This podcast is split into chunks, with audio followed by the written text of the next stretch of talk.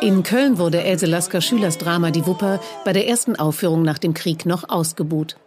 Acht Jahre später war das Publikum in Wuppertal deutlich aufgeschlossener. Bei der Eröffnung des Schauspielhauses hier unten links gab es 1966 für das Stück tosenden Applaus. Fantastisch! Ein sehr gespaltenes Echo löste hingegen Heinrich Bölls berühmte Einweihungsrede mit dem Titel Von der Freiheit der Kunst aus. Denn der spätere Nobelpreisträger sparte sich sämtliche weihevolle Worte. Stattdessen nutzte der Dichter die Gelegenheit, im Beisein des Bundespräsidenten gnadenlos Gesellschaftskritik zu üben. Ein echter Skandal. 2009 fiel hier allerdings der letzte Vorhang. Inzwischen steht dem Haus jedoch eine neue Zukunft als internationales Tanzzentrum Pina Bausch bevor, das das Werk der weltberühmten, im selben Jahr verstorbenen Wuppertaler Tanztheaterchefin bewahren und lebendig halten soll.